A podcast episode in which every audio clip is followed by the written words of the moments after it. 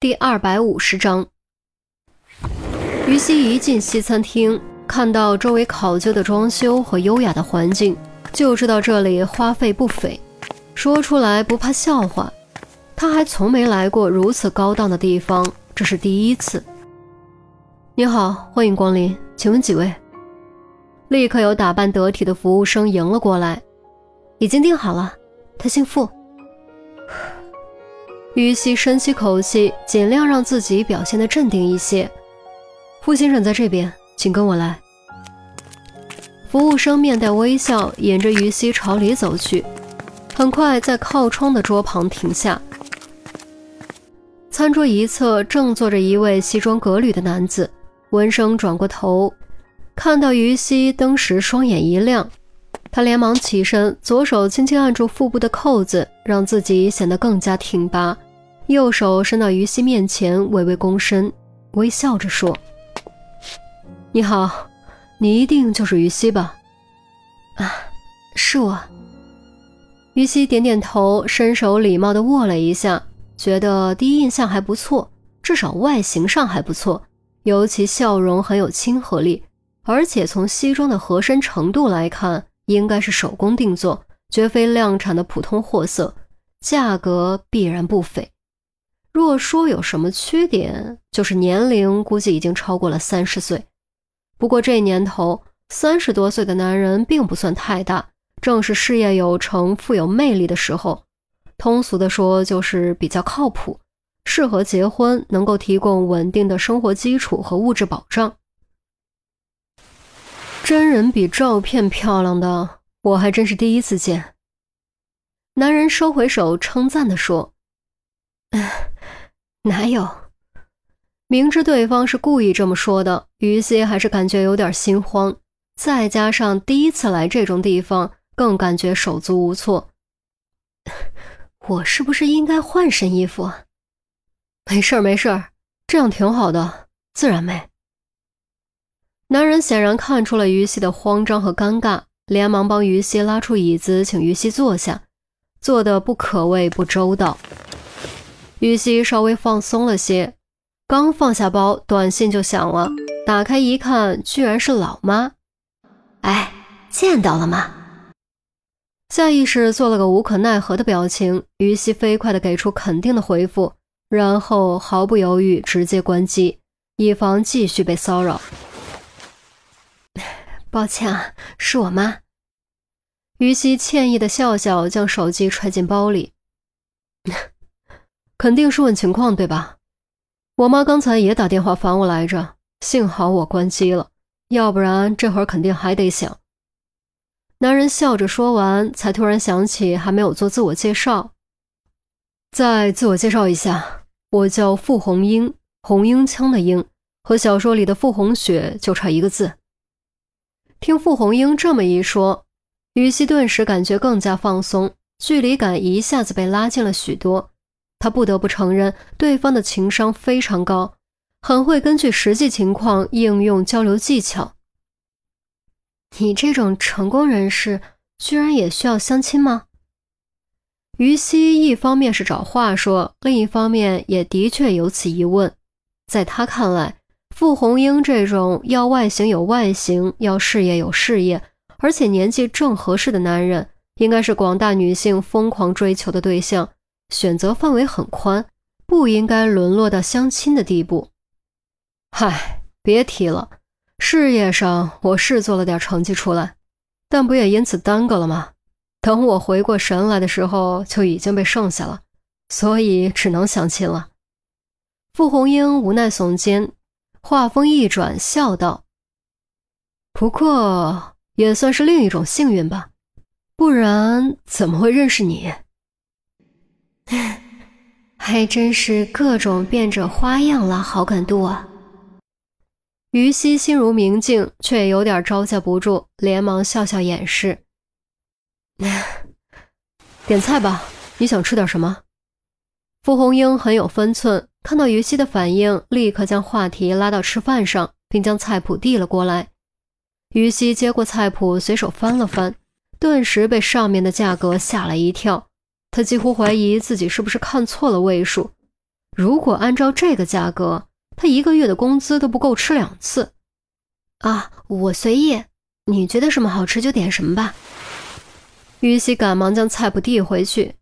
先不说都没吃过，不知道该点什么，就那可怕的价格都让他无法选择。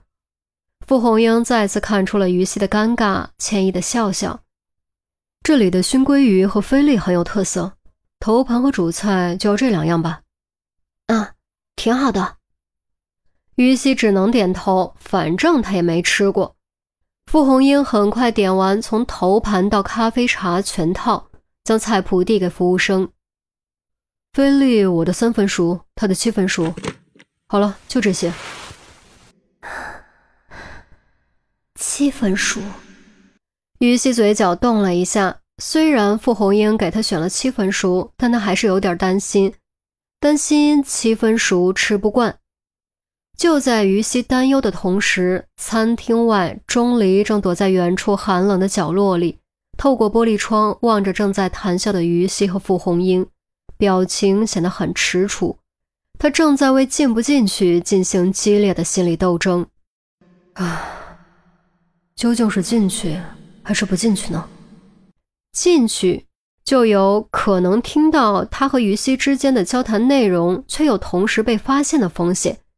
一旦被于西发现，无疑将会非常尴尬。好不容易缓和的关系，肯定会再次进入冰河期。不进去。就没办法听到他和于西之间究竟说了些什么，没办法知道进展情况，进而也就没办法判断于西究竟是否满意。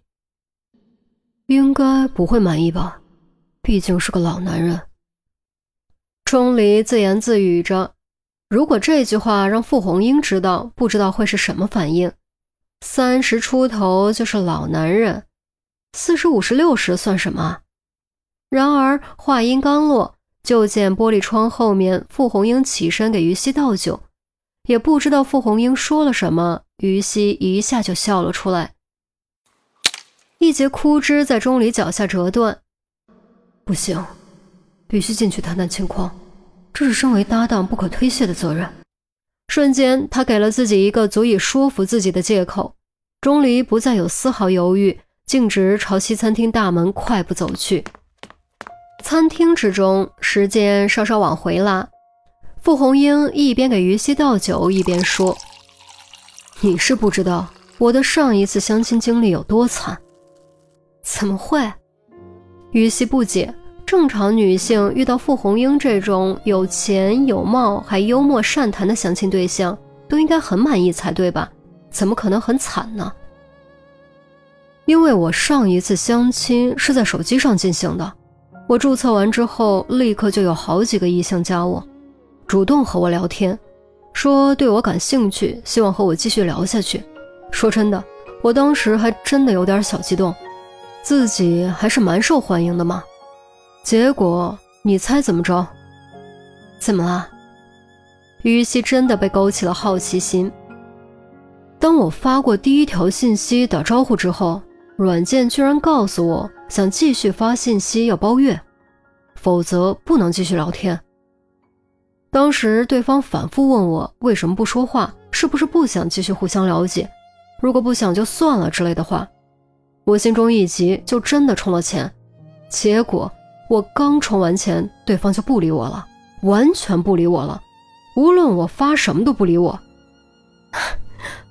为什么会这样？于西好奇。他可从没有用过类似的软件，甚至都鲜有耳闻。是啊，我当时也纳闷，为什么会这样呢？为什么突然都不理我了呢？这也太巧合了吧！为了弄明白原因，我重新注册了一个号，给所有人发一样的话，而且再次充了钱。对比后，我发现他们根本就不是人，不是人？怎么可能？他们都是系统 AI，是自动回复的机器人，我居然被机器人给骗了。傅红英一副痛心疾首的样子，于西愣了一下，终于扑哧笑了出来。丢人吧？我都不敢告诉别人，实在太丢人了。傅红英叹了口气，低声道：“帮我保密啊，可别告诉别人，不然我会被笑死的。这是诈骗呀！你怎么不报警？至少也应该找消协嘛。于西笑过之后，意识到了核心问题。几十块钱而已，还麻烦警察干什么？再说也立不了啊，就当买教训了。傅红英恢复笑容，她倒真没把这件事放在心上，只是为了活了气氛，拉近和于西之间的距离而已。从这方面看，这个亏吃的太值了。那可不行，这是原则问题。以后再遇到类似的事，一定得追查到底。于西典型的刑警作风。是 是是，于警官教训的是。来碰一下，不管这次相亲结果如何，我们至少交了个朋友。